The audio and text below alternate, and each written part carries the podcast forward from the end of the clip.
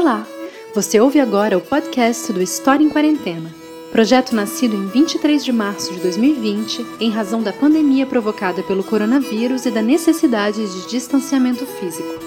A cada semana, nós propomos um tema que é apresentado por uma pesquisadora ou um pesquisador através do Facebook Live,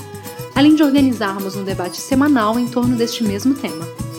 O áudio que você vai escutar foi extraído destes vídeos e pode apresentar pequenos ruídos devido ao formato inicial. Esperamos que esse podcast facilite o acesso a um conteúdo que consideramos muito importante. Eu sou Natália Guerelos e desejo a você uma boa escuta.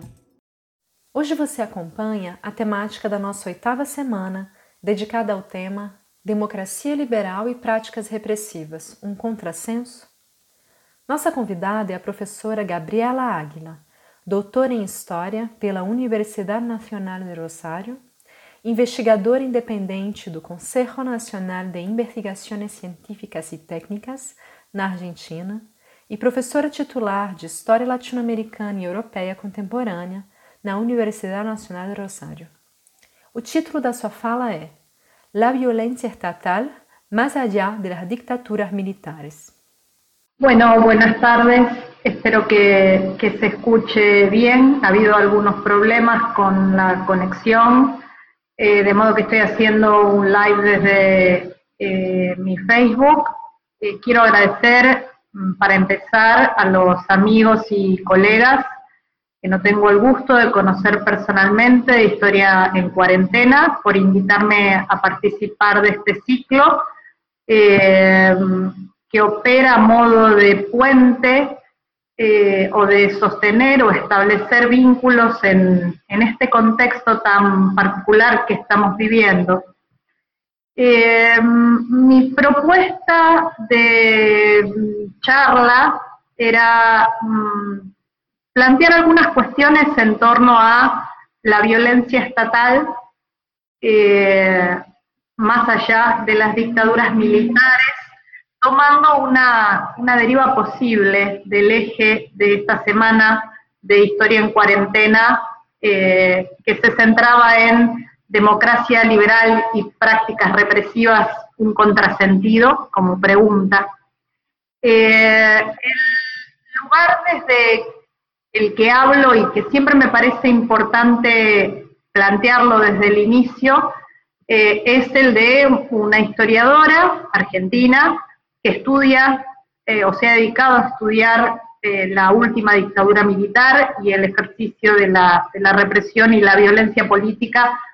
en la segunda mitad del siglo XX y muchas de las referencias que voy a hacer en estos próximos minutos tienen que ver justamente con eso. Eh, a mí me interesaba partir de un primer dato.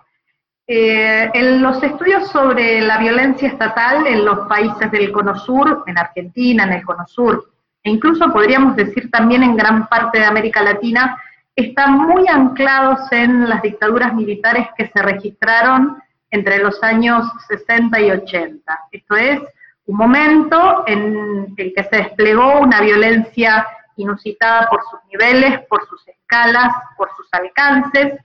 en términos del número de víctimas, de la puesta en marcha de dispositivos represivos novedosos, eh, en términos del involucramiento de las Fuerzas Armadas y de seguridad, combinados con la restricción a los derechos civiles y políticos de los ciudadanos y ciudadanas, la censura, el autoritarismo, las medidas de excepción, etcétera.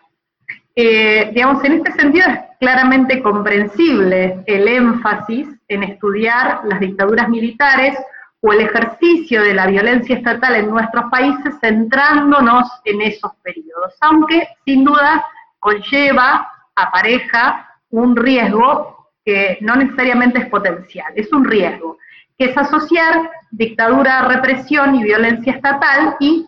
por contraste, democracia a Estado de Derecho y ausencia de prácticas represivas, lo que en esencia es un planteo antihistórico o ahistórico, en tanto el ejercicio de la violencia estatal ha desbordado los periodos dictatoriales y las prácticas represivas son y han sido moneda corriente en contextos democráticos o más o menos democráticos. Y esto no solo sucede o ha sucedido en América Latina, indiscutiblemente podríamos hacer un planteo a escala más amplia, ¿no? A escala global.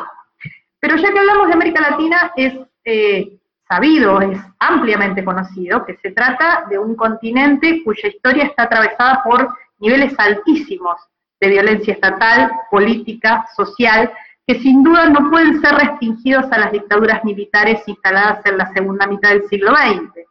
Más bien se trata de una violencia estructural asociada al autoritarismo, a la ausencia de democracia, a la restricción a los derechos ciudadanos, tanto como a la enorme desigualdad social, a la explotación, a la exclusión política y social. Y esto obviamente no se trata únicamente de una situación que refiere al pasado de los países latinoamericanos, sino que forma parte indisoluble de su presente.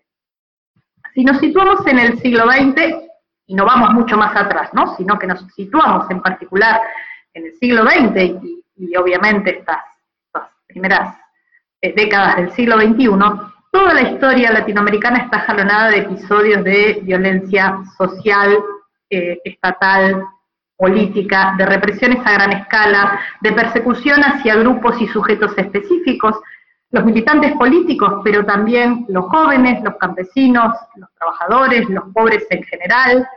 Eh, no habría más que referir a la violencia endémica dirigida hacia los pueblos indígenas o la violencia hacia las mujeres, no por solo este, hacer referencia a procesos más amplios, más globales de violencia estructural y social. Pero si focalizamos la cuestión en el ejercicio de la violencia estatal, o más específicamente de la violencia política ejercida desde los estados hacia grupos y sujetos específicos, esto es, la violencia que se ejerce con motivaciones o con resultados políticos, también encontramos una larga historia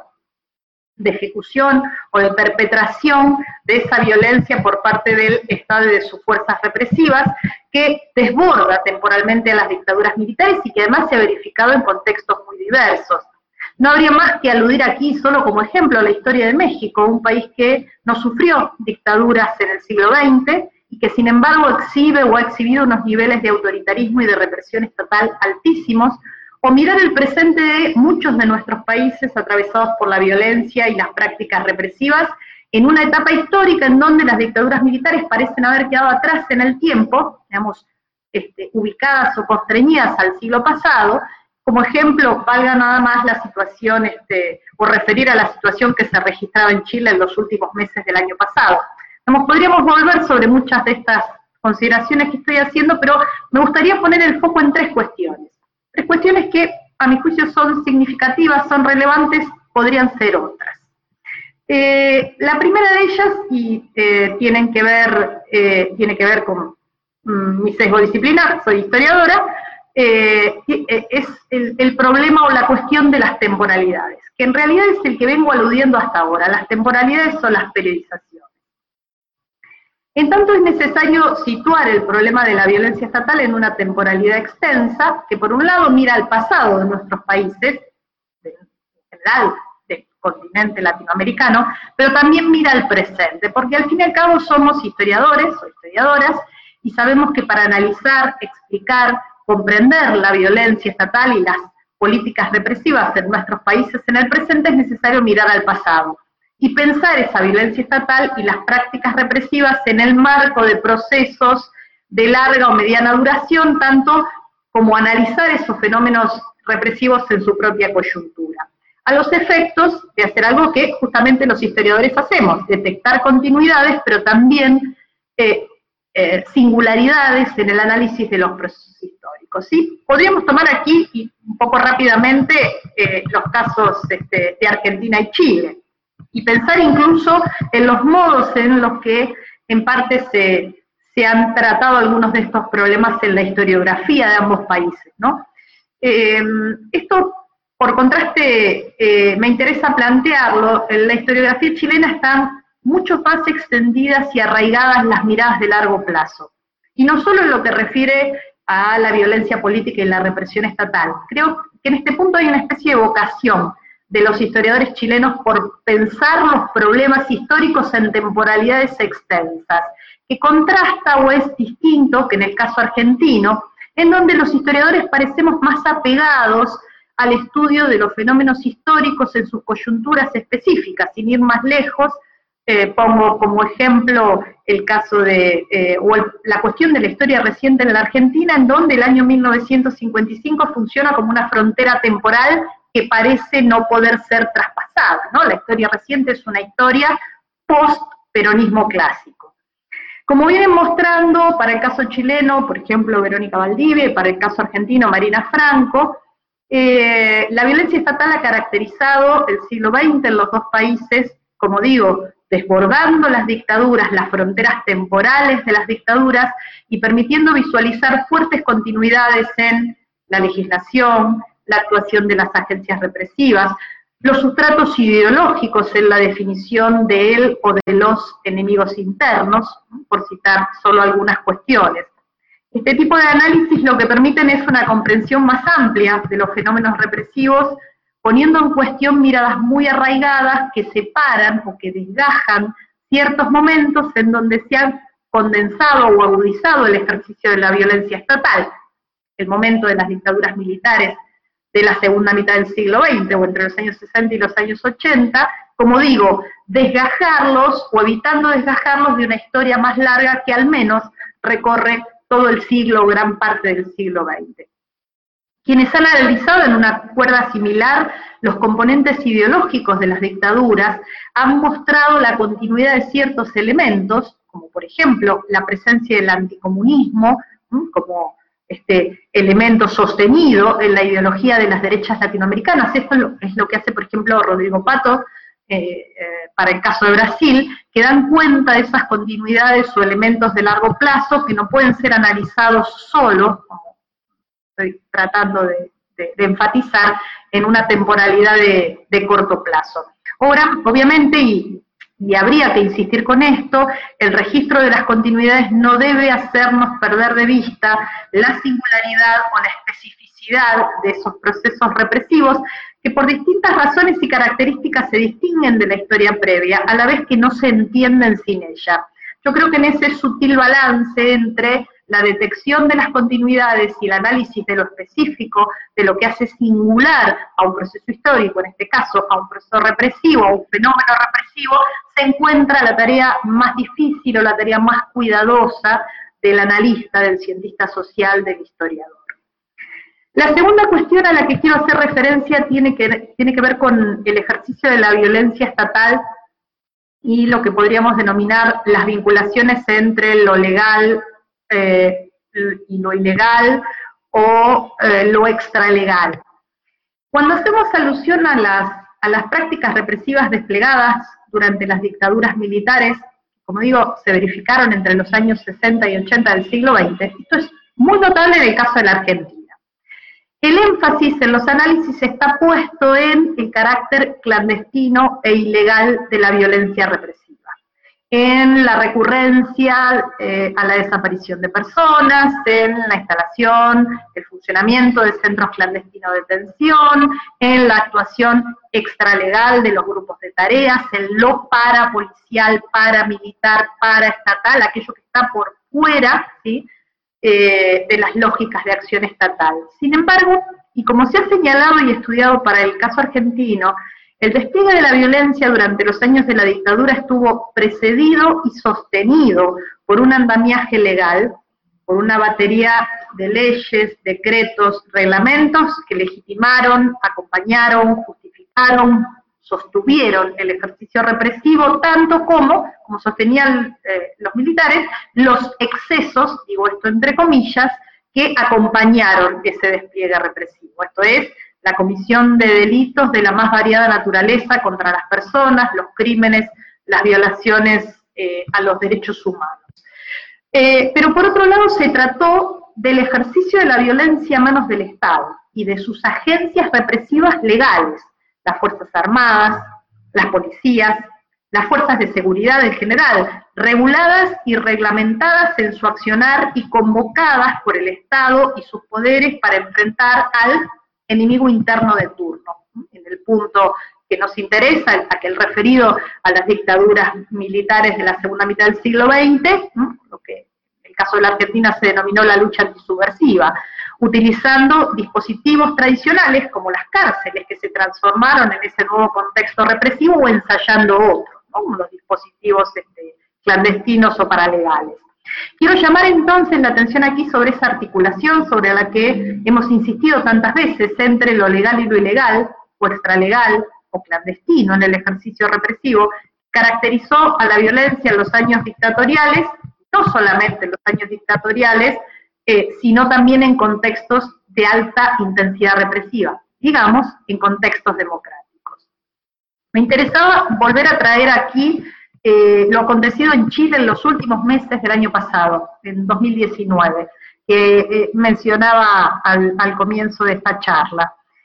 porque creo que es ilustrativo. Lo que se verificó en Chile desde mm, al menos octubre de 2019 fue la aplicación de un conjunto de medidas de excepción estado de sitio, estado de emergencia, toque de queda, y la intervención de fuerzas de seguridad, de las Fuerzas Armadas, pero sobre todo de carabineros y de la policía, que pusieron en marcha una represión tremenda, cruenta, con la aplicación de métodos y dispositivos, algunos usuales, ya ensayados, ya aplicados, y otros novedosos, eh, que fueron desde los disparos hacia el rostro y los ojos de los, de los manifestantes, el uso incluso de productos químicos, las violaciones hacia un conjunto de mujeres, etcétera, que motivaron, como se sabe, múltiples denuncias y pronunciamientos en el país y a escala internacional justamente por la virulencia y la masividad de ese despliegue eh, represivo.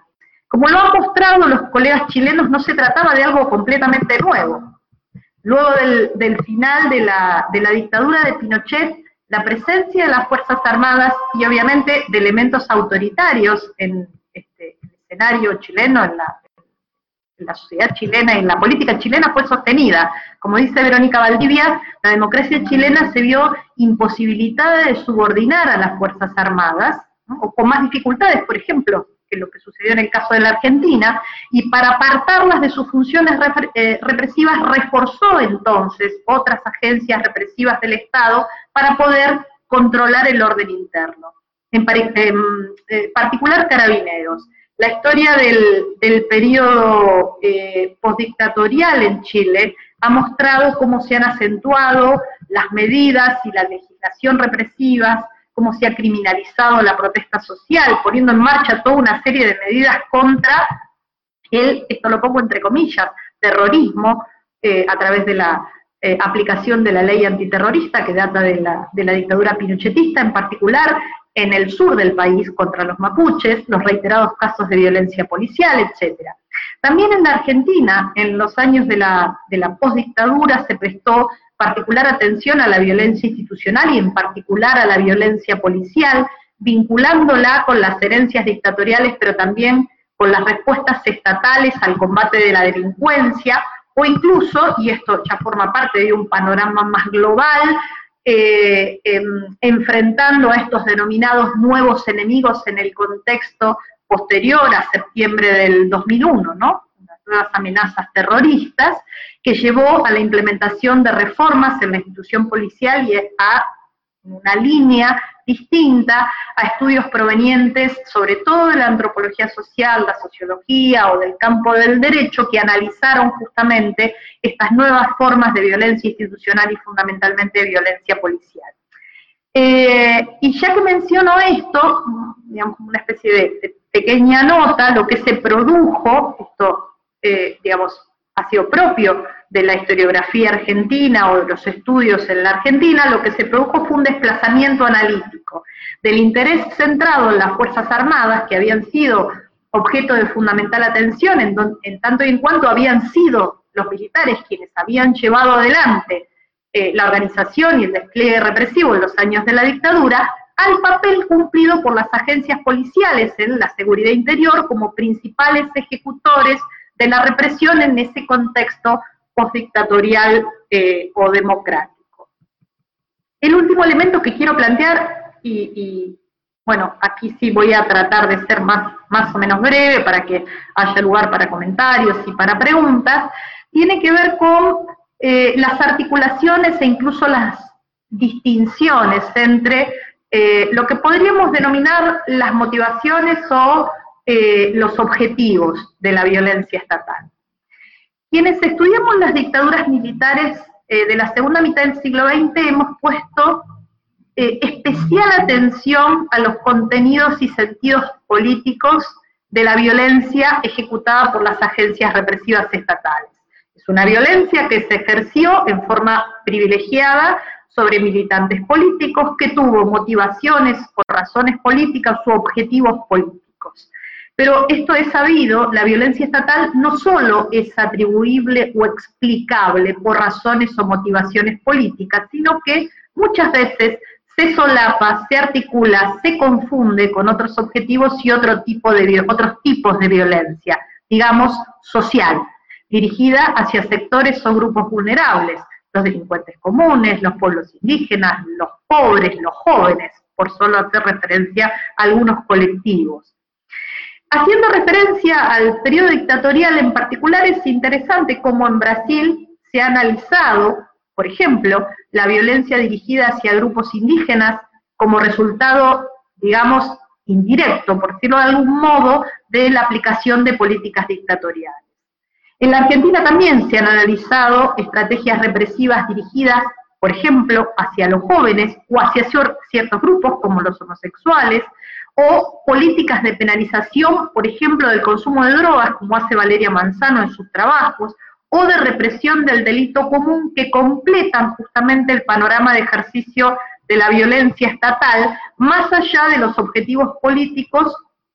o de las víctimas por razones políticas y permiten mostrar entonces las continuidades de ciertas políticas represivas más allá de las dictaduras y en eh, contextos democráticos. Yo creo que podríamos eh, señalar innumerables vacíos en los estudios sobre la violencia estatal, puntualmente en el caso de la Argentina, aunque seguramente si miráramos las cosas desde las dictaduras eh, del Cono Sur el, panorama sería bastante más complejo. Eh, digo, y en esta línea que estoy planteando, lo que se viene verificando son miradas hacia atrás. Lo que hace Marina Franco, por ejemplo, que analiza el ejercicio de la violencia estatal no solo en la segunda mitad del siglo XX, sino en la primera mitad del siglo XX,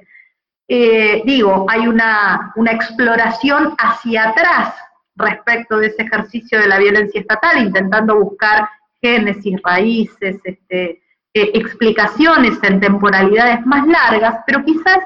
la mayor deuda eh, en los estudios sobre la represión o sobre la violencia estatal, en el caso argentino, se encuentra en ese escaso diálogo que los historiadores que trabajamos la, la dictadura militar o el contexto de mayor intensidad represiva, eh, digo, el escaso diálogo con toda una línea de trabajos provenientes de la sociología, de la antropología, incluso del campo jurídico, que se han ocupado de estudiar las agencias represivas estatales y la violencia institucional en el periodo postdictatorial, democrático. Que además son trabajos, y esto es interesante decirlo desde el punto de vista de, la, de la de las propias matrices disciplinares, que muchas veces están desvinculados de un análisis, un análisis en profundidad de la historia previa. Entonces, vuelvo, vuelvo sobre esta idea, ¿no? Para tener un cuadro o una pintura más completa de la violencia estatal, tanto sea en el contexto dictatorial como en el contexto democrático posterior, sería necesario una mayor articulación, un mayor diálogo entre los trabajos más propiamente históricos con estos trabajos este, eh, em, digamos, de, factura más reciente o que, remiten a, coyunturas este, más cercanas en el tiempo. Yo creo que finalmente, eh, lejos de ser un contrasentido, las prácticas represivas y el ejercicio de la violencia forman parte de ese repertorio de acciones que el Estado y sus agencias ponen en marcha para enfrentar o para encauzar el conflicto social y político, no solo en contextos dictatoriales, sino también en contextos democráticos, y que esas prácticas se articulan de diversas maneras y registran continuidades con la historia previa, una historia que incluye las dictaduras militares y la represión ejecutada en esos años, pero que sin duda la, desborda en términos temporales, eh, que se articula con las trayectorias de las agencias represivas estatales, con las Fuerzas Armadas, pero sobre todo con las policías, con los sustratos ideológicos, los cuerpos ideológicos que lo sostienen, legitiman y a la vez este, eh, articulan, a la vez que eh, requieren ser explicadas, digo, estas formas de la violencia estatal en contextos postdictatoriales o más allá de las dictaduras, requieren ser explicadas en relación con la situación o la coyuntura específica en las que estas prácticas represivas se implementan, ¿no? Más allá de las dictaduras militares y en este, estos contextos específicos. Em, el objetivo de, estas breves notas o apuntes era que yo dijera algunas cuestiones que dispararan eh, preguntas o eventualmente debates. Creo que he cumplido con el tiempo que los organizadores me indicaron, así que mm, de mi parte me silencio eh, y quedo atenta eh, bueno, a, los comentarios de quienes están eh, presentes en este momento, en este foro. Bueno, yo encuentro aquí un, comentario de Lucas Pedretti que dice, y lo voy a leer, la Argentina, eh, bueno, se hizo conocida por sus políticas de memoria, verdad y justicia sobre los crímenes de la dictadura. ¿En qué medida es posible pensar que esas mismas políticas ayudan a consolidar esa división entre una violencia política y una violencia social. Esto también genera un tipo de jerarquía entre las víctimas de violencia estatal que acaban por invisibilizar cierto tipo de violaciones a los derechos humanos. Bueno, esto es todo un tema, por eso me, interesaba situar el, el, caso brasileño, ¿no? Eh, yo recuerdo, mm, para situar otro caso, haber escuchado hace muchos años un trabajo sobre el tratamiento hacia los presos comunes en el contexto eh, de la dictadura chilena, qué pasaba con los presos comunes y los presos políticos. En el caso de la Argentina esto también se ha analizado cuando se han estudiado las cárceles, eh, pero es interesante, digo, el caso brasileño porque justamente lo que muestra es ese solapamiento que trataba de, de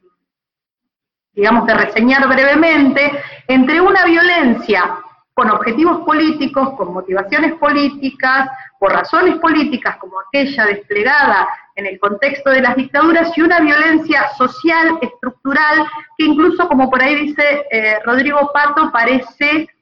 eh, casi socialmente aceptada, ¿no? Por ejemplo, la violencia hacia eh, los pueblos indígenas y como en el caso de Brasil en particular, eh, el asesinato o la muerte eh, de eh, pueblos indígenas o de, poblaciones indígenas en algunas regiones de Brasil han pasado a ser contabilizadas también como víctimas de la dictadura, desgajando, por decirlo de algún modo, la noción de víctima únicamente de, digamos, sus ascripciones político-ideológicas cuando nosotros pensamos en las víctimas de las dictaduras, efectivamente hay una, una, preeminencia eh, de aquellos que han sido víctimas, que han sufrido, bueno, la muerte, la desaparición, este, eh, eh, y diversos tipos de crímenes, incluso en el caso de, de haber sido sobrevivientes, justamente por razones políticas. ¿Qué pasa con aquellos otros que digo, no entran necesariamente en esta, en esta caracterización, ¿no? Y hacen que esas configuraciones de la violencia estatal eh, tengan características eh, muchas veces diversas, solapadas, articuladas, etcétera. No sé si hay una jerarquía de víctimas, aquí me parece que tendríamos que pensar más en las políticas de memoria, eh, en los modos en los cuales esas, en las cuales esas políticas de memoria se han, se han desplegado en los contextos postdictatoriales, pero es interesante como problema, ¿no? ¿Cuánto de violencia política, cuánto de violencia social, eh, eh, digamos, contienen esos, esos, esos procesos de, violencia estatal? Eh, hay otra pregunta aquí de Camilo Robertini. Hola Camilo. dice, eh, retomando lo que comentabas a propósito de las continuidades represivas en Argentina, desde la década del 30 en adelante, es posible imaginar la última dictadura no solamente como el mayor momento de represión, sino como uno de los momentos represivos, es decir, matizando la idea de que terrorismo de Estado fue solamente 1976-83. Bueno, aquí hay todo un tema que a mí me ha interesado en particular y que he tratado de escribir algo en algún momento respecto del uso de las conceptualizaciones. La noción de terrorismo de Estado está directamente asociada a la dictadura del 76-83. Digamos, aquellos que se ocuparon de definir eh, o de darle forma a la noción o al concepto de terrorismo de Estado, de Estado terrorista, más concretamente, ¿no? si uno se refiere, por ejemplo, al, al trabajo de, eh, de, Luis Eduardo Dualde, él definía un tipo particular de ejercicio de la violencia con cierto tipo de características, probablemente lo recuerden, este, se trataba de un Estado que tenía dos fases o dos caras, una cara legal y otra cara clandestina, ciertas formas particulares de ejercicio de la violencia, de cierto tipo de dispositivos represivos que provocaban cierto tipo de este, modificaciones o, de rearticulaciones en el plano de lo social, esto es, el terrorismo de Estado estaba situado, estaba articulado a un específico momento histórico. Yo veo con, con alguna preocupación la extensión de la noción de terrorismo de Estado para pensar otros contextos, ¿no? Hay un, un trabajo que está colgado en internet, eh, que si mal no recuerdo, eh, es un trabajo en coautoría eh, entre mm, Atilio Borón, Julio Bambina, y se me escapa en este momento cuál es el tercer autor,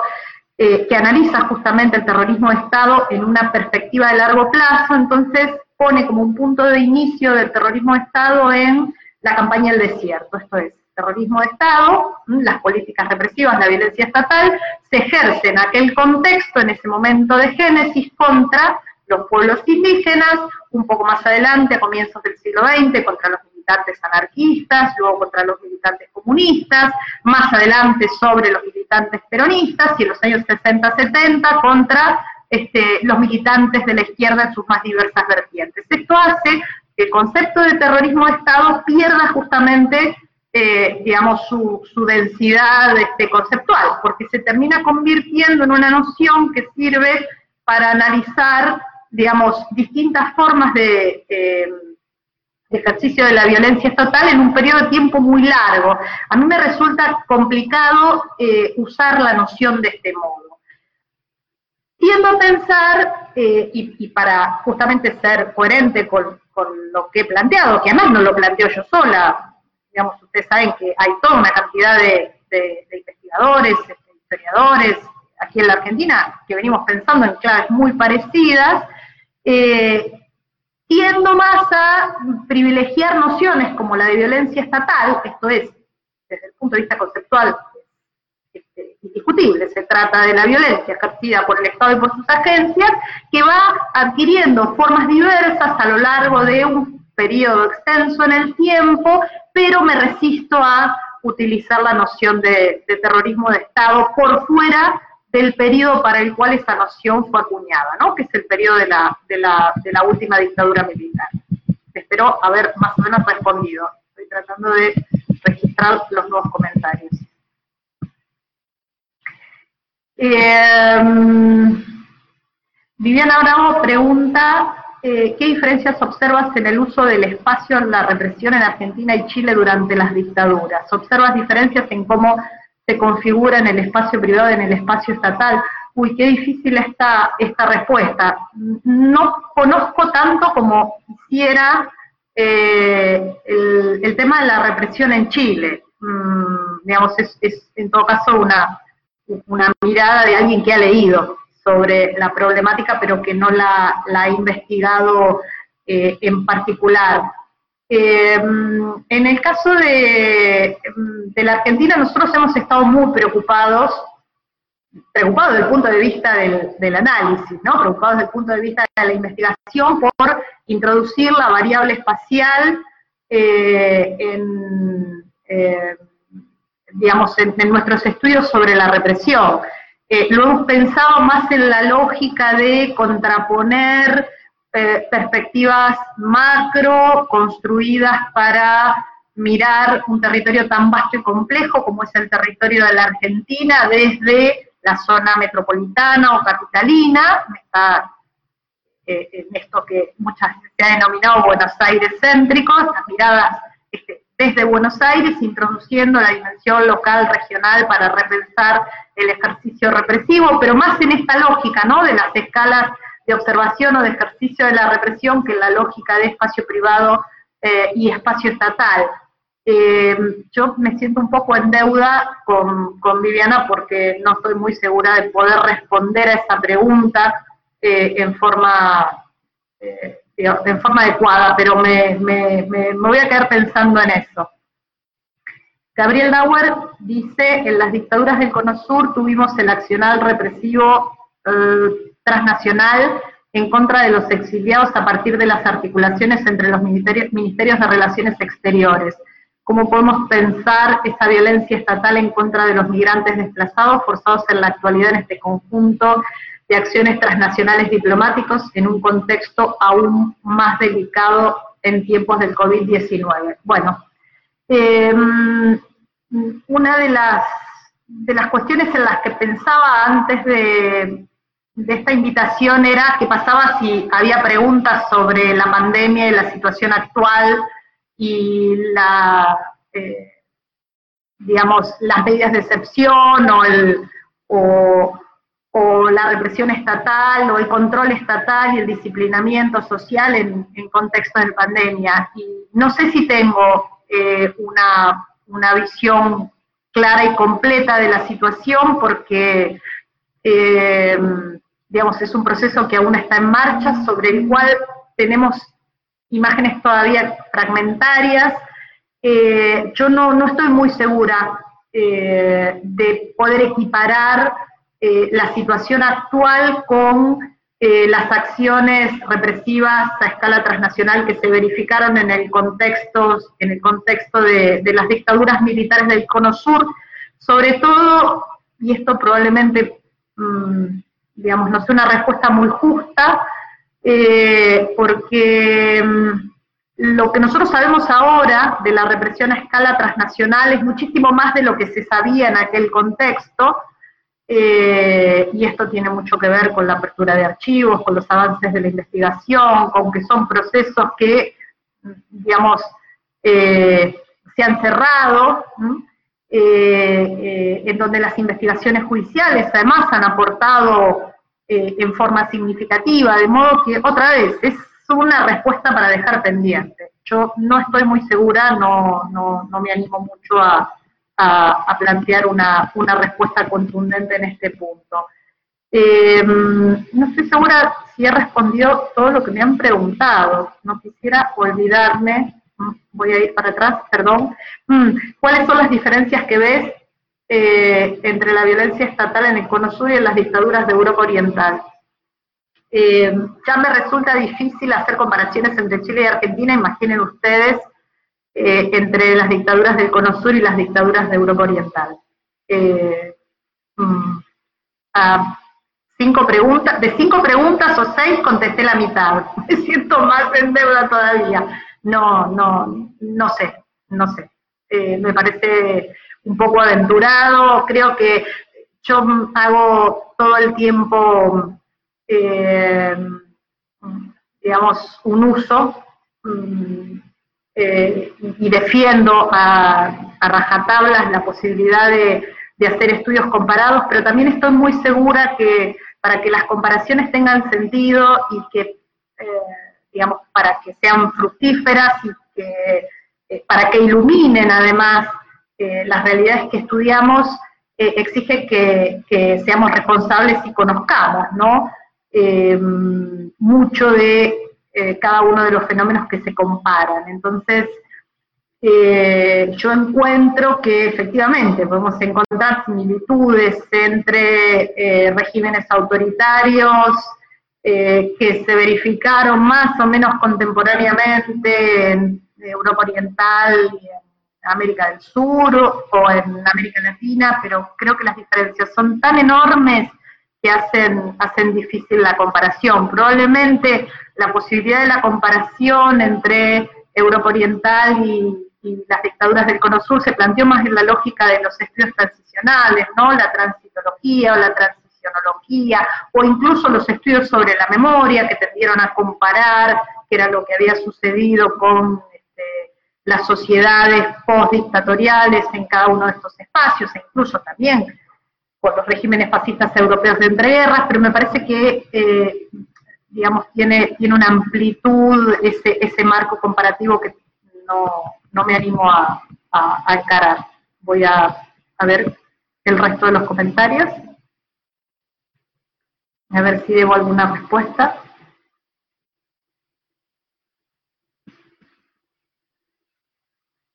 ¿No? Creo que no. Eh, creo que no, no, no, me olvido nada, creo que respondí eh, todas las preguntas que estaban,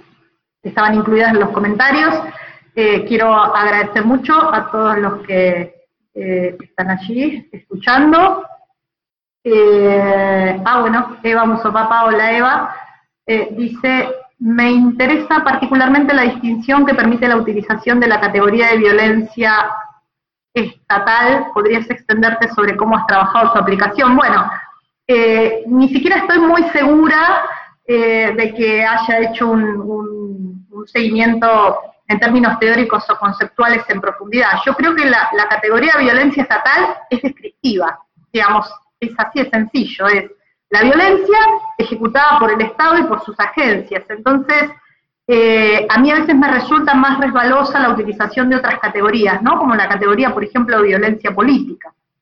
o incluso la categoría terrorismo de Estado, recién la acabo de mencionar. Eh, yo creo que la violencia estatal, la, categoría de violencia estatal describe, ¿sí? Describe eh, el modo, digamos, eh, la gestión de la violencia, la ejecución de la violencia. ¿Quiénes son los que llevan adelante el proceso de violencia? Entonces, desde el punto de vista descriptivo, creo que es, clara, creo que, deja pocas dudas, eh, creo que, digamos, creo que calza, que se adecua, que se ajusta. Lo que pasa es que con violencia estatal no, resolvemos el problema, digamos, describimos una situación específica, un, modo específico eh, de, ejecución de la violencia, pero hasta ahí. Eh, luego viene todo ese otro trabajo que es necesario llevar adelante, ¿no? eh, quiénes la ejercen, cómo se ejercen, cuáles son los dispositivos, este, bueno, y, todo aquello que quienes estudiamos procesos de violencia eh, eh, planteamos o realizamos. A mí, como digo, me cierra más, me resulta más ajustada, me resulta más operativa, es una categoría operativa en todo caso, eh, que otras, porque estamos hablando en todos los casos de violencia ejercida por el Estado, desde el Estado, por parte de agencias estatales. Y no se confunde con otros modos de ejercicio de la violencia, por ejemplo, de la violencia política. Cuando nosotros tenemos que explicar, cuando analizamos este, la historia argentina reciente, eh, de qué hablamos cuando hablamos de violencia política, y la noción de violencia política queda muy asociada en particular al momento en el cual aparecen este, organizaciones político-militares, en particular desde la izquierda, aunque no exclusivamente, porque también la noción de violencia política se ha utilizado para describir, describir las acciones de los grupos de derecha, eh, digamos, en donde eh, los contenidos, los sentidos políticos de la violencia son clarísimos e indiscutibles, ahí el problema es qué hacemos con la noción de violencia política para pensarla, por ejemplo, en el contexto de la última dictadura. Entonces, digamos, es una noción más resbalosa, más eh, compleja, eh, más difícil de, eh, digamos, de definir en términos de, sus propias fronteras, ¿no? Que cabe en ese continente. Pero la noción de violencia estatal me parece que desde el punto de vista descriptivo es muy operativa, no alcanza por sí sola, pero es muy operativa.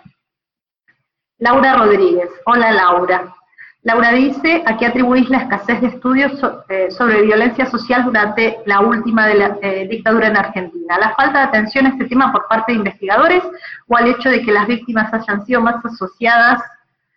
a la violencia política. Sí, las dos cosas. Em, creo que las dos cosas. Tenemos un, un, colega, un amigo común que se llama Santiago Araño, que es antropólogo social y que estudia este tipo de cuestiones y todo el tiempo está insistiendo sobre la necesidad de pensar la violencia social también en el contexto de la última dictadura, ¿no? Y efectivamente es tan eh, contundente, tan eh, eh, impactante, tan particular esa violencia política que se ejecuta en el periodo de la última dictadura que soslaya,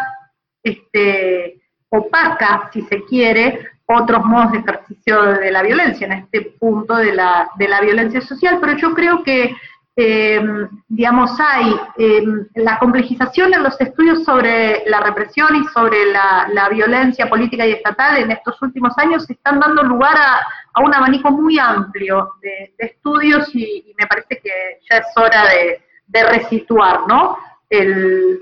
problema de la violencia social junto con la violencia política. Eh, también en ese, en ese contexto. Mm. Bueno, veo mucha gente amiga, hola, hola a todos y todas, qué gusto que, que, estén acá escuchando en, este, en esta especie de, eh, de, conferencia casera. bueno, muchas gracias a todos, a todos y a todas, muy amables. Eh, bueno, no sé si hay alguna, algún otro comentario, alguna otra intervención. Eh, de mi parte, agradecer mucho, muchísimo eh, a Historia en Cuarentena por la invitación, por sacarme del aislamiento académico en el que estoy desde hace dos o tres meses y espero que, bueno, que este tipo de, foros, de encuentros, se vuelvan a, se vuelvan a repetir. Un abrazo muy grande para todos, muchísimas gracias. Eh, ah, pregunta, dice Ana Anaí Makarov. Hola Ana. Eh, para pensar las continuidades en relación a la violencia estatal postdictatorial, ¿existen estudios respecto a las continuidades o transformaciones de las instancias formativas de las instituciones represivas estatales? Eh, sí, Anaí, existen mm,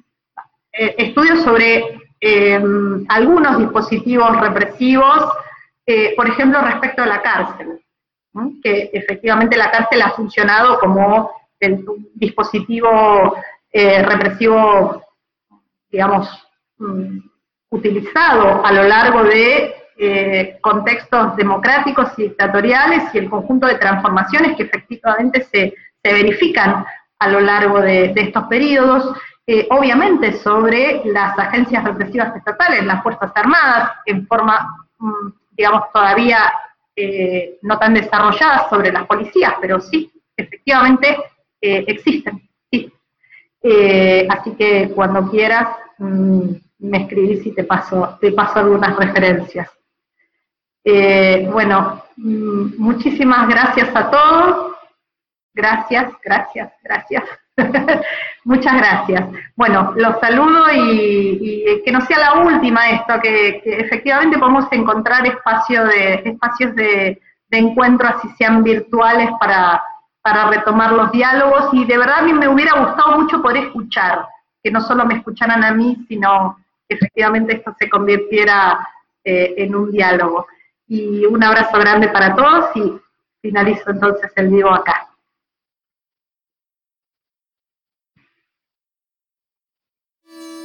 Você acabou de ouvir o podcast do História em Quarentena, projeto organizado por Paulo César Gomes, Melanie Tuioá, Carlos Trinidad, Lucas Pedretti e eu, Natália Guerelos. Música de Sam Nóbrega. Obrigada por compartilhar este tempo conosco e até a próxima!